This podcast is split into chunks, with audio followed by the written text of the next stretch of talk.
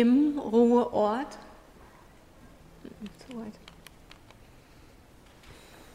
Soll das Thema sein der ganzen nächsten Wochen, dass wir so in diesen Sommerferien gehen, dass wir uns einüben, ja, da zu sein.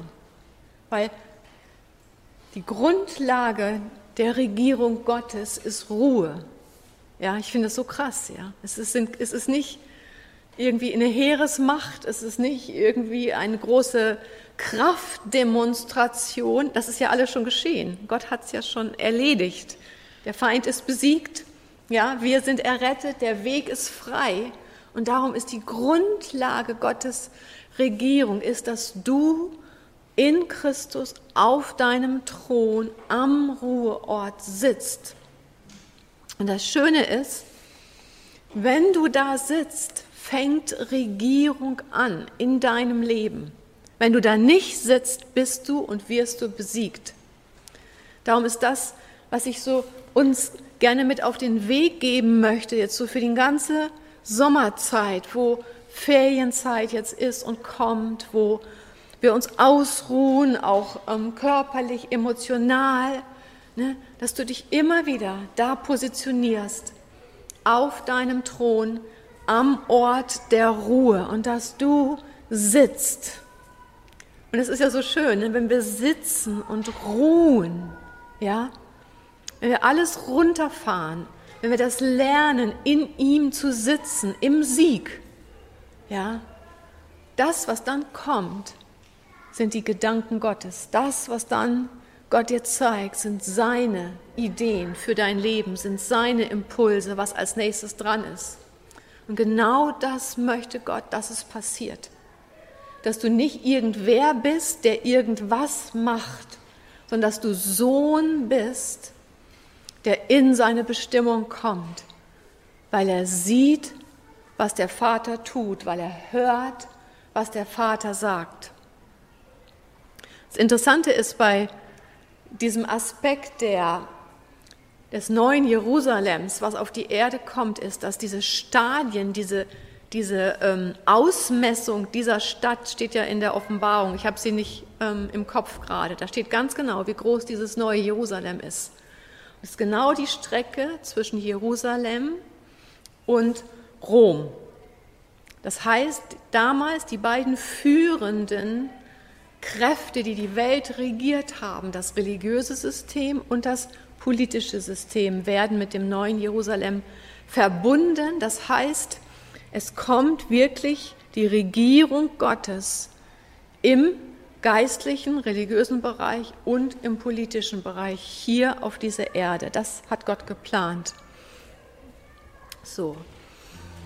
Und darum ist es so wichtig, dass wir nicht unsere alten Brötchen weiter backen, dass wir nicht in unseren alten religiösen, geistlichen Bahnen nur sind. Gott holt uns jetzt ja völlig raus aus dem alten System.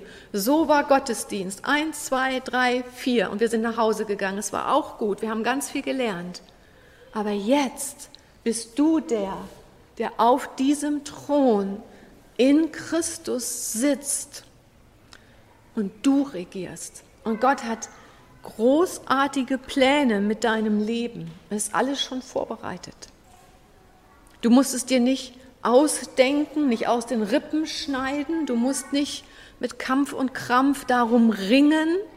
Nein, du bist, du sitzt, du ruhst. Und das ist dann ja die Auseinandersetzung, ja, wenn man zur Ruhe kommt, kommt ganz viel Stress hoch, ganz viel Unruhe.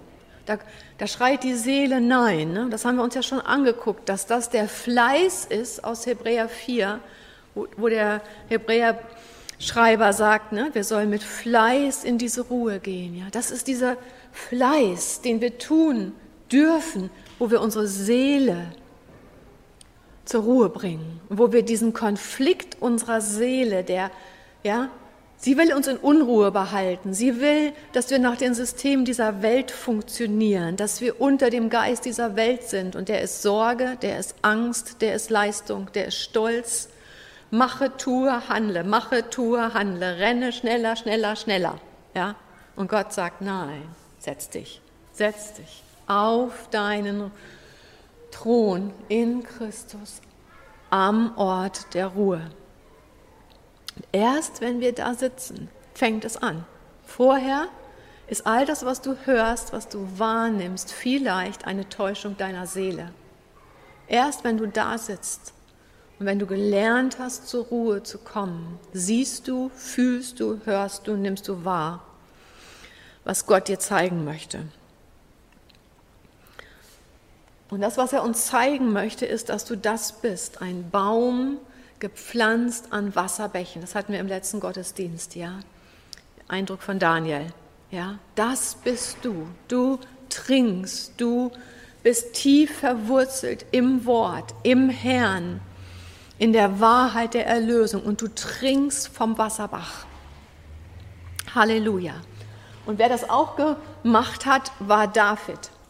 Und ich weiß nicht, ob ihr das wisst, aber David war ja jemand, der Israel, ganz Israel zurückgebracht hat zu Gott aus der Belagerung von Feinden, von Bedrohung hin zu einem Volk, das wieder Gottes Stimme gesucht hat und nach Gott gefragt hat. Und wie hat er das gemacht? Die, die erste, der erste Vers aus Psalm 23 ist aus der Passion Translation. Da heißt es Davids poetisches Lob an Gott. Der Herr ist mein bester Freund und mein Hirte. Ich habe immer mehr als genug, sagt die Passion Translation. Die hebräische Übersetzung das ist, glaube ich, die Complete Jewish Bible gewesen, die sagt, Adonai ist mein Hirte, ich habe keine Fehler. Wow, ja. Kannst du das über dich sagen? Adonai ist mein Hirte, ich habe keine Fehler.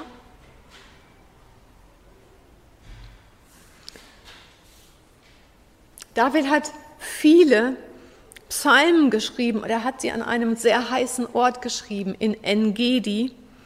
Und die Umgebung war schwierig. Es war staubig, es war trocken, es war heiß, ja, es war unwirklich, ja.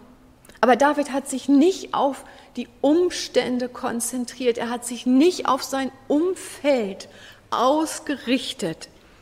Ja, er hat nicht die Bedrohung durch diesen König Saul, der ihn gerade zu dieser Zeit wieder verfolgt hat, um ihn zu töten, sich darauf konzentriert.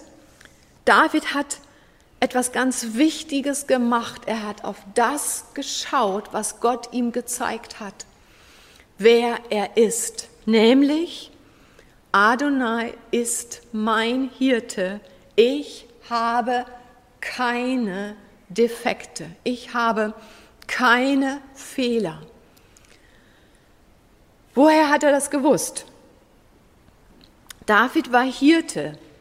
Ja, und wir haben das uns schon mal angeschaut. Im Psalm 23 wird dieses Bild benutzt, wo die Schafe durch die Beine der, des Hirten in die Wohnstätte, den Ruheort abends gekommen sind, dann war es so, dass jedes Schaf ging durch die Beine des Hirten durch, wurde betastet, wurde beguckt, überall wurde es gestreichelt und geschaut, wo ist ein Defekt, wo ist eine Wunde. Ja, und der Balsam von Gilead wurde benutzt, um die Wunde zu heilen. Jede Wanze wurde entfernt. Und so wurde das Schaf quasi ne, in die Ruhestätte gebracht, ohne Defekte. Das heißt, wenn du hingehst auf deinen Thron am Ruheort, bist du dort ohne Defekte. Gott sagt nicht, hey Junge, irgendwie jetzt musst du aber erstmal hier das in Ordnung bringen und schau mal hier und schau mal da.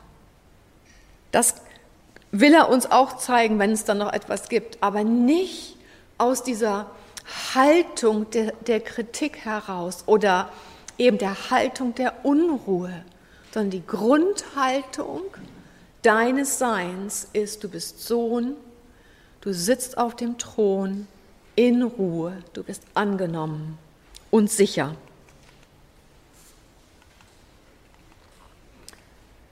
Also in dem Moment, wo die Schafe durch die Beine des Hirten hindurch in die Wohnstätte kommen, haben sie keinen Mangel mehr, weil der Hirte sich um sie gekümmert hat. Das ist das, was David gelebt hat als Hirte. Das ist das, was er übertragen hat auf Gott, was er verstanden hat. Ja, obwohl er ja große Fehler gemacht hat, viele ne, schwerwiegende Sachen falsch gemacht hat, hatte er eine tiefe Beziehung zum Herrn und er hat ein ganzes Volk verändert, weil er das verstanden hat. Adonai ist mein Hirte. Ich habe keine Defekte. Ne, und ich weiß nicht, wie es dir geht, das müssen wir unserer Seele erstmal beibringen. Aufzuhören mit Defekten, mit Mängeln, uns zu definieren. Deine und meine Definition kommt direkt vom Hirten deiner Seele, dem wunderbaren Gott, dem Liebhaber deiner Seele. Warum hat eigentlich der König Saul David verfolgt? Das war ein einzelner junger Mann, ja. Und König Saul war der König, der das ganze Heer hinter sich hatte, ne, der einem Königreich, ja, unter sich hatte. Warum hatte der Angst vor David? Ich glaube, er hat bei David gesehen, dieser Mann trägt das himmlische Königtum in sich. Und glaube ich, darum geht es auch in unserem Leben, ja, dass das, was zählt, dass das, was jetzt gelebt werden soll, dass das, was jetzt hervorkommen soll, ist himmlisches Königtum in dir und in mir treten heraus aus dem Alltag immer wieder, jeden Tag neu. Wir steigen auf in den Himmel, auf unseren Thron und wir lernen uns mit dem Himmel vertraut zu machen. Was hat David noch verstanden und gewusst? David wusste, wenn er sich ne, fehlerfrei zu Jahwe begibt, dann hat David damals schon Folgendes gewusst und erlebt, dass Jahwe ihn in einen Bereich mit hineinnimmt, nämlich den himmlischen Bereich, wo er die höheren Höhen, die himmlischen Frequenzen, die schöneren Farben, die Deutlichmachung seiner Berufung erlebt. Ich weiß nicht, ob ihr euch das vorstellen könnt, da war ein junger Mann, eine ganze Armee wollte ihn töten. Ja? Wie kann der sicher sein? Wie kann der keine Angst haben? Wie kann der an das glauben, was Gott durch ihn tun will? Ich habe es euch schon letztes Mal gezeigt. Er hat sich aus dem natürlichen Bereich weggewandt, ist auf seinen Thron im Himmel gegangen und hat mit den Augen gesehen, mit den Ohren gehört, mit dem Geist und Herz wahrgenommen. Obwohl ein ganzes Heer ihn killen wollte, wusste er, dass er wusste, dass er wusste, das wird passieren, was Gott mir sagt. Und nicht das, was meine Umstände mir sagen. Und dazu ruft Gott dich und mich, dass wir nicht nach den Umständen leben, sondern dass die größere Dimension Gottes greifbar wird für dich. Und so hat David gelebt, als Einzelner, als der, der jung und unerfahren eigentlich war. Er hat Dinge gesehen, geschmeckt, gefühlt, gerochen im Himmel auf seinem Ruheort die du und ich sehen sollen.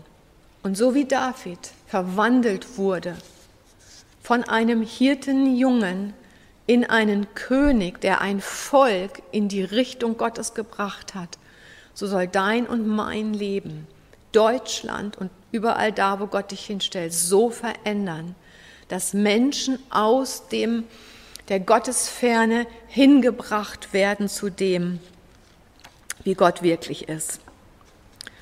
Und diese Wegwendung aus dem Alltäglichen brauchen wir, um von dem größeren, von der höheren Dimension Gottes für dein Leben, deiner Berufung beeindruckt zu werden.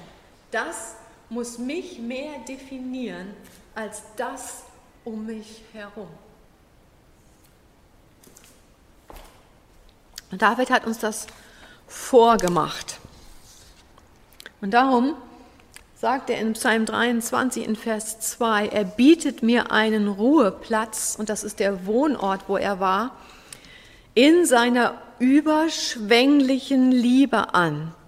Seine Spuren führen mich zu einer Oase des Friedens, zum stillen Bach der Glückseligkeit. Ne?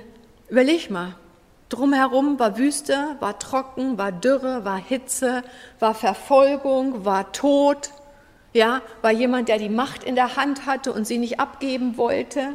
Und David sagt, ja, er bereitet mir einen Ruheplatz mit überschwänglicher Liebe, eine Oase des Friedens, einen Bach der Glückseligkeit. Ja? Wenn das nur Worte sind, erleben wir das nicht. Aber wenn wir dahin gehen, wenn wir uns wegwenden, wenn wir uns positionieren, platzieren auf unseren Thron in Christus, am Ort der Ruhe, wenn du die höhere Dimension dessen, was Gott sagt, wer du bist, was du kannst, was du hast, was durch dich jetzt auf der Erde passieren soll, wenn du dich damit eins machst, veränderst du diese Welt. Und Gott sucht solche Männer und Frauen. Du sitzt nicht hier auf einem Stuhl, weil du einen Stuhl wärmst, ja, sondern weil du so einer bist. Und Gott ruft dich. Und er sagt, hör auf mit dem Tingeltangel. Ja, hör auf, ein netter Christ zu sein. Hör auf, nur so halb mitzumachen.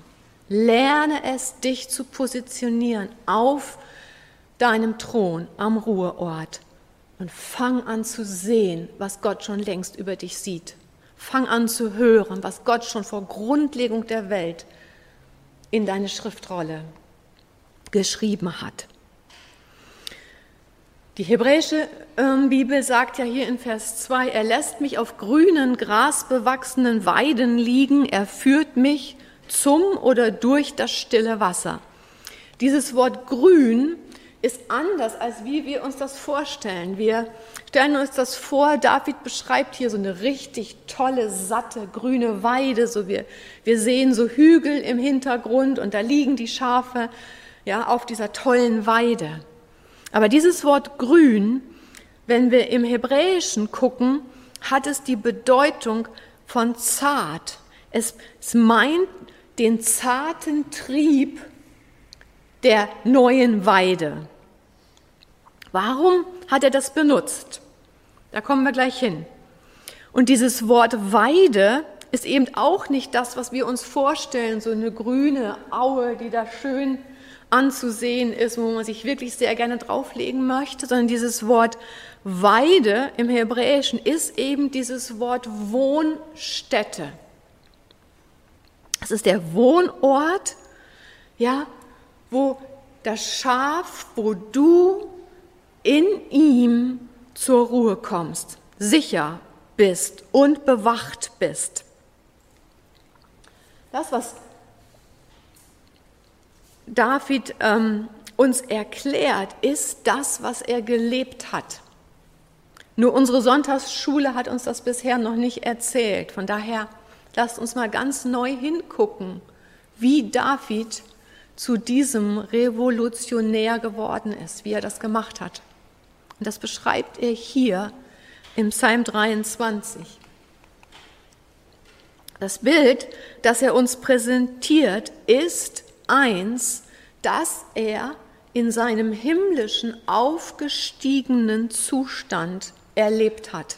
Ja, für ihn war das normal, aufzusteigen. Für ihn war es normal, ja, im Himmel zu sein.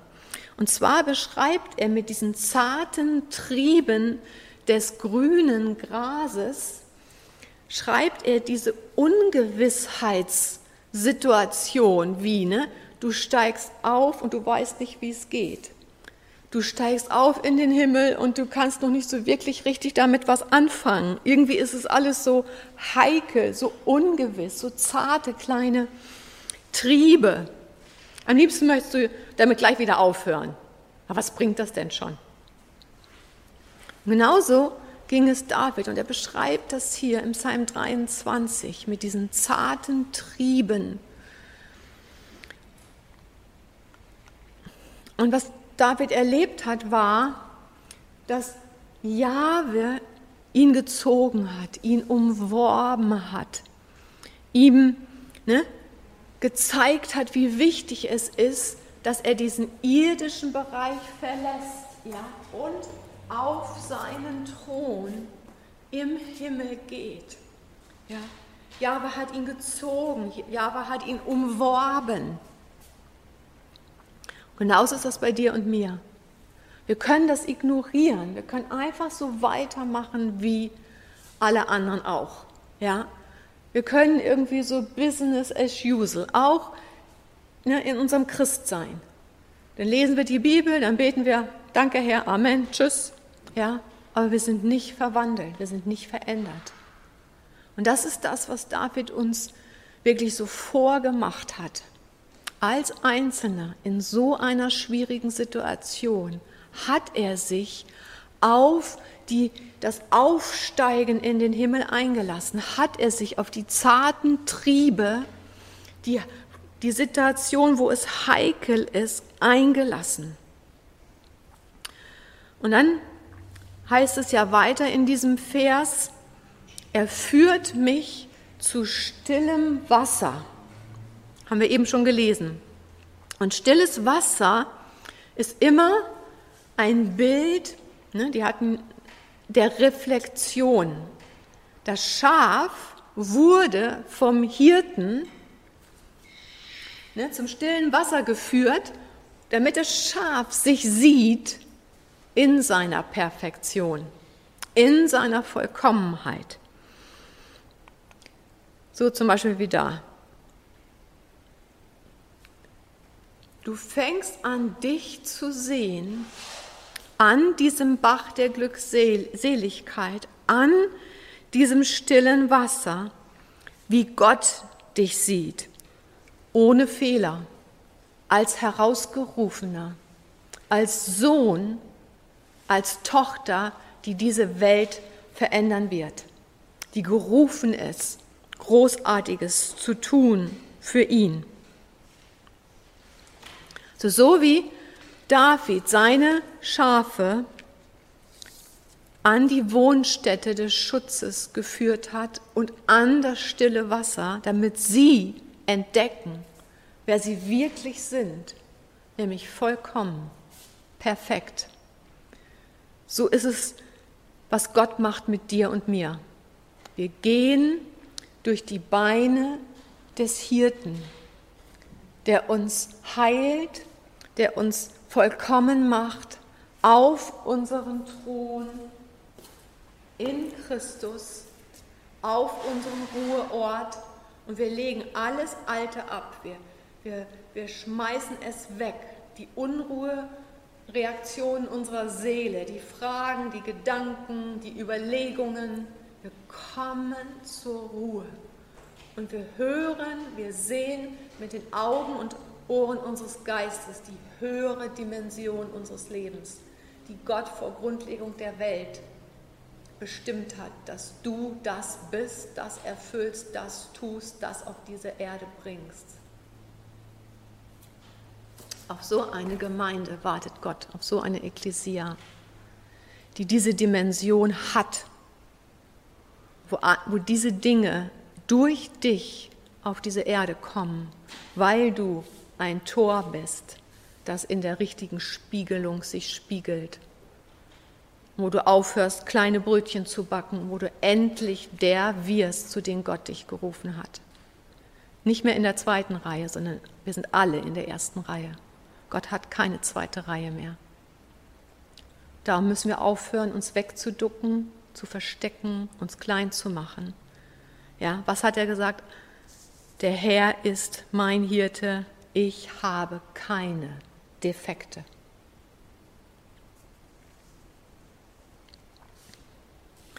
Okay, was erzählt uns David noch im Psalm 23?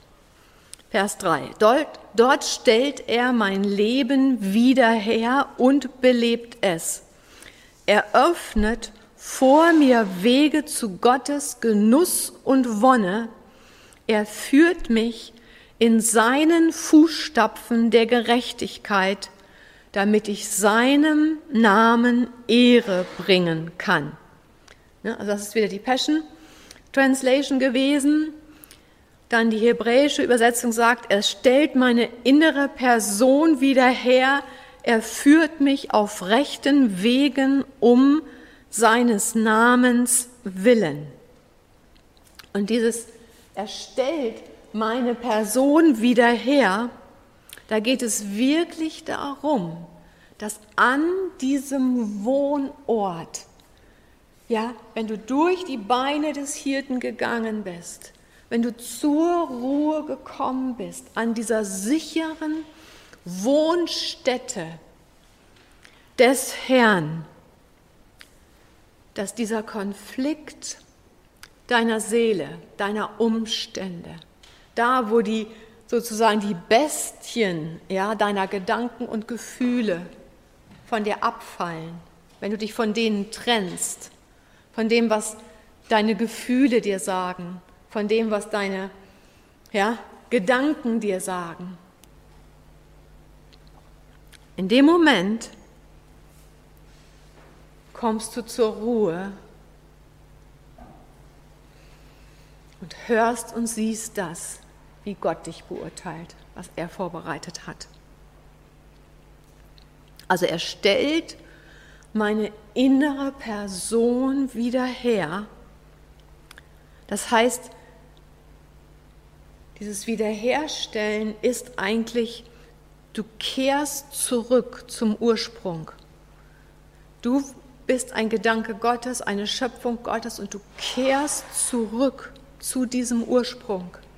Das heißt, alles, was Gott von Anfang an für dich geplant hat, was er in dich reingelegt hat, fängt jetzt an sichtbar zu werden, weil du dich wegwendest aus dem natürlichen Bereich dich auf deinen Thron in Christus setzt, weil du in Ruhe kommst und weil du anfängst, die höheren Dimensionen zu sehen, zu hören, zu fühlen, wahrzunehmen.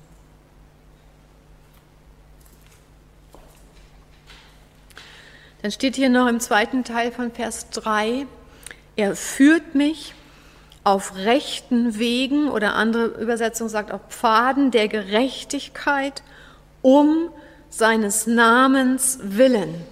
Und das war damals so, wir waren ja, glaube ich, alle noch nicht in Israel, ich weiß es nicht, wenn du mit deiner Herde einen bestimmten Weg gehen musstest, dann waren diese Pfade ganz eng und schmal und klein und es war ziemlich gefährlich an diesem Ort. Gerade an diesem Ort haben oft dann eben auch Räuber gelagert, weil sie wussten, da ziehen normalerweise immer die Leute lang, da ziehen immer die Hirten lang mit ihren Schafen.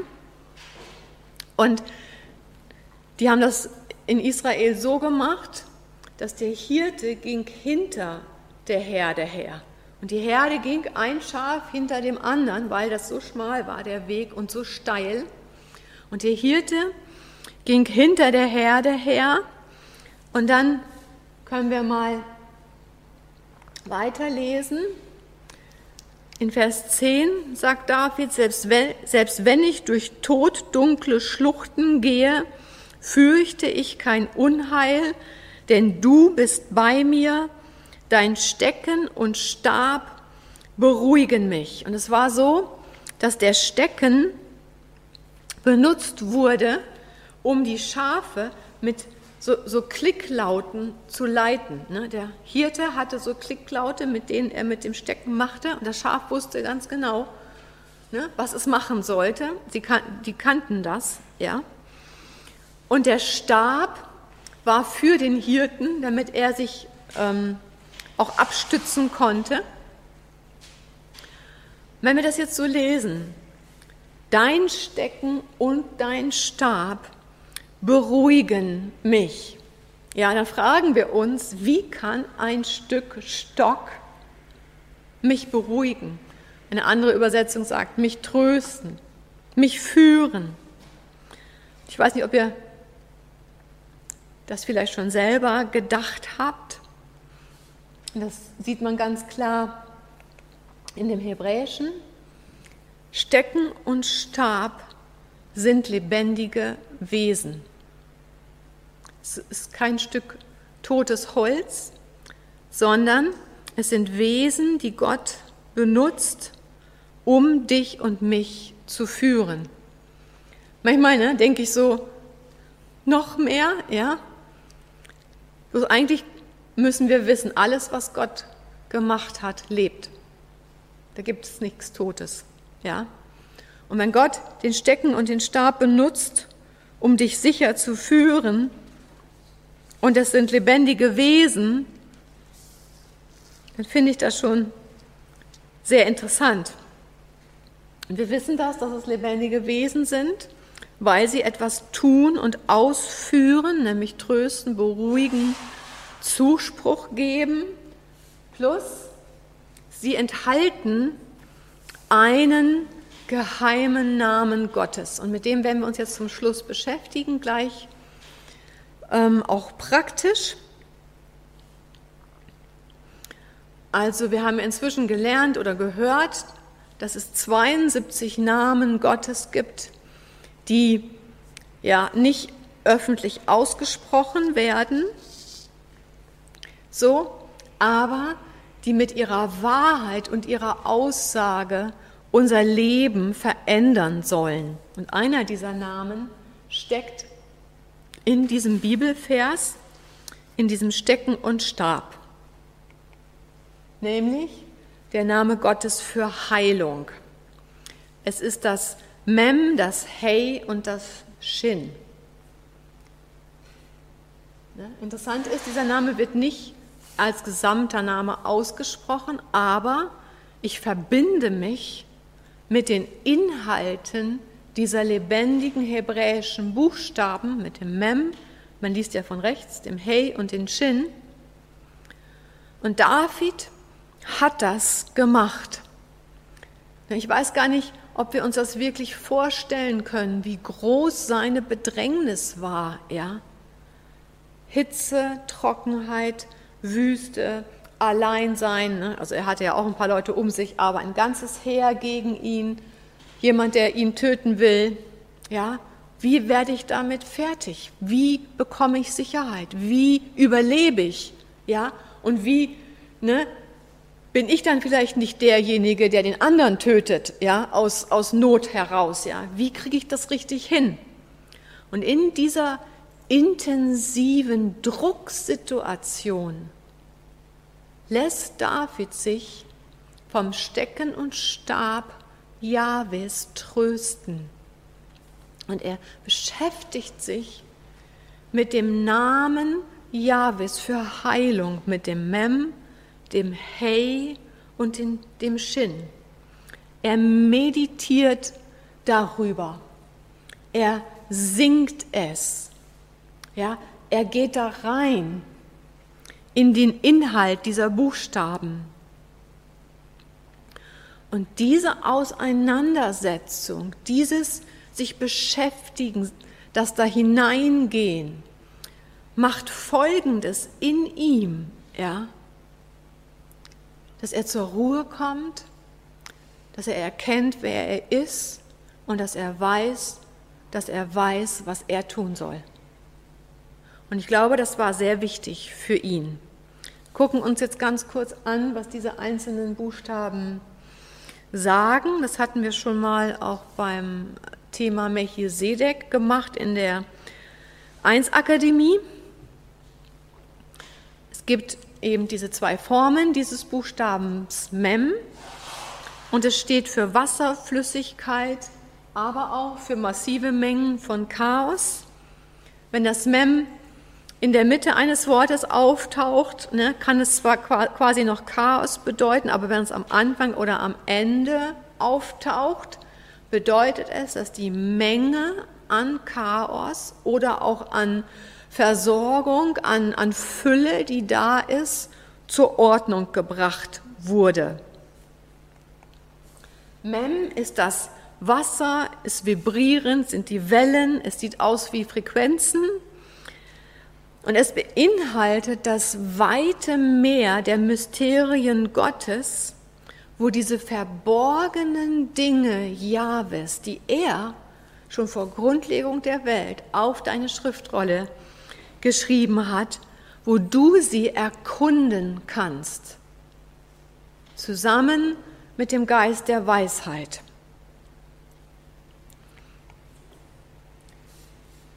Mem bedeutet auch, ja, Versorgung des Himmels und es bedeutet auch, was bin ich ja schon so weit. Hm. Eigentlich sollte das erst kommen, einzeln. Gut. Also Mem spricht auch von der niemals endenden Versorgung des Himmels, unserem Erbe. Und Mem ist ja Teil auch unseres Wesens in Adam. Dann gucken wir uns das Hey an. Da habe ich leider das, die moderne Form nicht daneben bekommen. Keine Ahnung warum. Ja, was wir sehen, das Hey ist wie eine Person mit erhobenen Armen, die quasi erstaunt zurücktritt, weil sie eine Offenbarung gemacht hat und dabei so die Arme erhebt. Ja? Und so ist es, glaube ich, wenn Gott uns zeigt und uns offenbart, wer wir wirklich sind, dann gibt es nur eine Reaktion. Wow. Ja? Wow. Das bin ich. So siehst du mich. Wow. Das hast du alles über mich auf meine Schriftrolle geschrieben. Wow. So großartige Dinge soll ich tun. Wow. Das ist das Hey und jetzt kommen wir noch, das kann auch den, Atem Gottes bedeuten. Jetzt kommen wir noch zum letzten Buchstaben, der zusammengenommen Mem, Hey, Shin, Heilung ist. Und das Shin, das kennen wir ja vielleicht schon, ist das Symbol für die beiden zwei Vorderzähne. Und es bedeutet zermalmen, verzehren, zerstören, trennen, Druck ausüben auf die Nahrung. Ihr habt das schon in der 1 Akademie auch in dem Skript bekommen von mir. Ne, und was machen Vorderzähne noch? Die beißen sich fest. Genau das ist es, was Heilung, was Gott für uns ist. Er ist die nicht endende Versorgung des Himmels, des Mem. Er ist das Erstaunen unter der Atem, der sagt, wow, genau das gehört mir, das bin ich. Und er ist das Shin, was festbeißt, durchtrennt, zermalmt, Druck ausübt, damit der Inhalt genossen werden kann und der Nährwert mir zugute kommt. Für uns ist ja so zermalmen, trennen eigentlich eher ein negatives Bild, aber für die Hebräer ist es immer positiv, weil sie wissen, wenn Gott etwas von mir trennt, dann ist es nur zu meinem Besten. Er reinigt mich, um das Falsche wegzunehmen und um mir das Richtige zu geben. Oder er führt mich gerade durch eine Lebensphase, wo Umstände schwierig sind, um mich vom Falschen zu trennen und um das Richtige mir zu offenbaren. Okay, ich würde jetzt vorschlagen, dass wir das in die Praxis nehmen. Können wir ein bisschen Musik anmachen? Weiß ich gar nicht. Geht nicht? Keine Musik? Dann wäre es schön, wenn jeder von euch so sich einen Platz sucht und du gehst jetzt mit diesem Bild von diesem Namen Gottes, du guckst es dir ganz genau an, also du liest von rechts nach links, Mem, Hey, Shin, ja, suchst du dir hier einen Platz aus, auch ihr zu Hause, und du gehst auf deinen Thron am Ruheort. Und du fängst an hinzugucken, hinzuhören, hinzufühlen. Ja, was will Gott mir jetzt zeigen? Wie kommt Heilung in meine Seele, in meinen Körper? Wie kommt Heilung, Wiederherstellung in meine Umstände? Wir werden das jetzt so für eine Viertelstunde machen.